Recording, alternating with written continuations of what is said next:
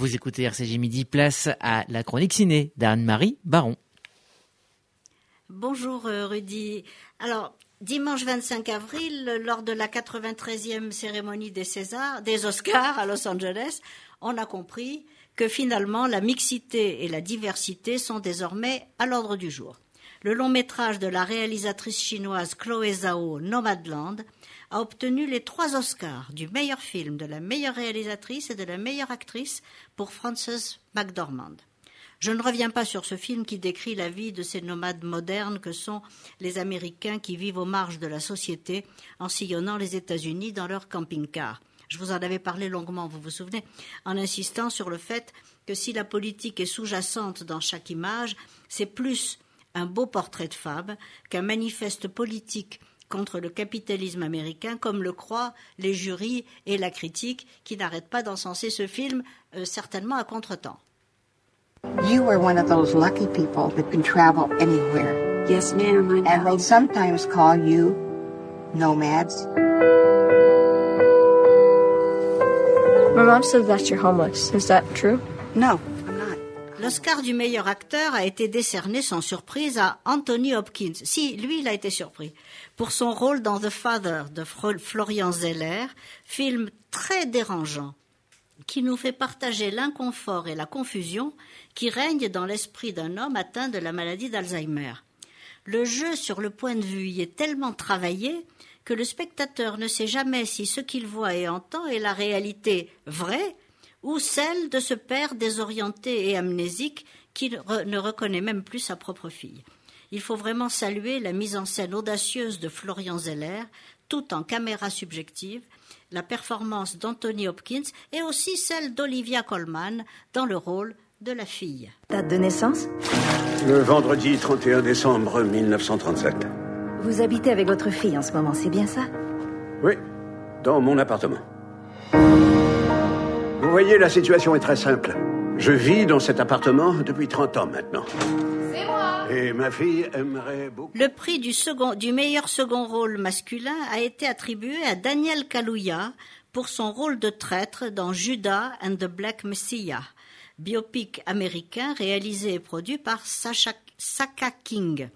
Il retrace à la fin des années 60 la vie de Fred Hampton, président des Black Panthers, trahi par son ami William O'Neill, infiltré dans ses rangs et éliminé en décembre 69 par le FBI et la police de Chicago. Hampton a été considéré comme un messie noir par le FBI, qui avait déjà supprimé une autre figure christique, Martin Luther King. Le personnage de Bill O'Neill, ami et homme de confiance de Fred, qui le trahit, est conforme à la version évangélique de Judas. Le film est d'actualité car le mouvement politique né en 2013 pour militer contre le racisme avec le slogan Black Lives Matter a joué un rôle clé dans les manifestations et les émeutes de l'été 2020 aux États-Unis et dans le monde après la mort de George Floyd.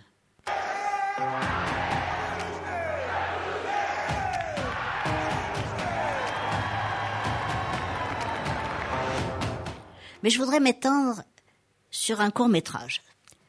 C'est l'Oscar du court métrage décerné à un film américain produit en France, Colette. Il raconte l'histoire de cette résistante de 93 ans qui va en Allemagne sur les traces de son frère Jean-Pierre, déporté au camp de Dora et mort en 1945. Elle fait ce voyage accompagnée par une jeune historienne française originaire de Saint-Omer.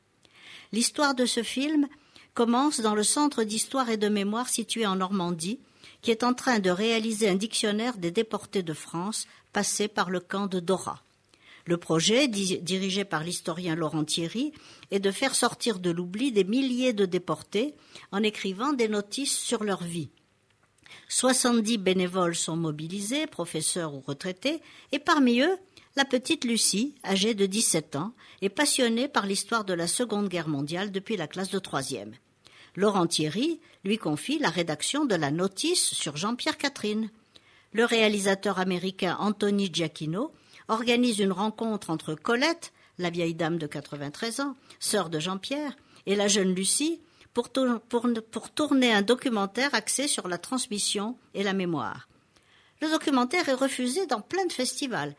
Il obtient un premier prix aux États-Unis qui lui permet de tenter sa chance aux Oscars, de faire partie des cinq retenus sur 114 avant de l'emporter dans la nuit de dimanche à lundi. Ne manquez pas sur YouTube le film Colette, Oscar 2021 du court métrage. Il n'y a rien de plus émouvant que la visite de la vieille dame et de l'adolescente sur les lieux du martyr de Jean-Pierre Catherine.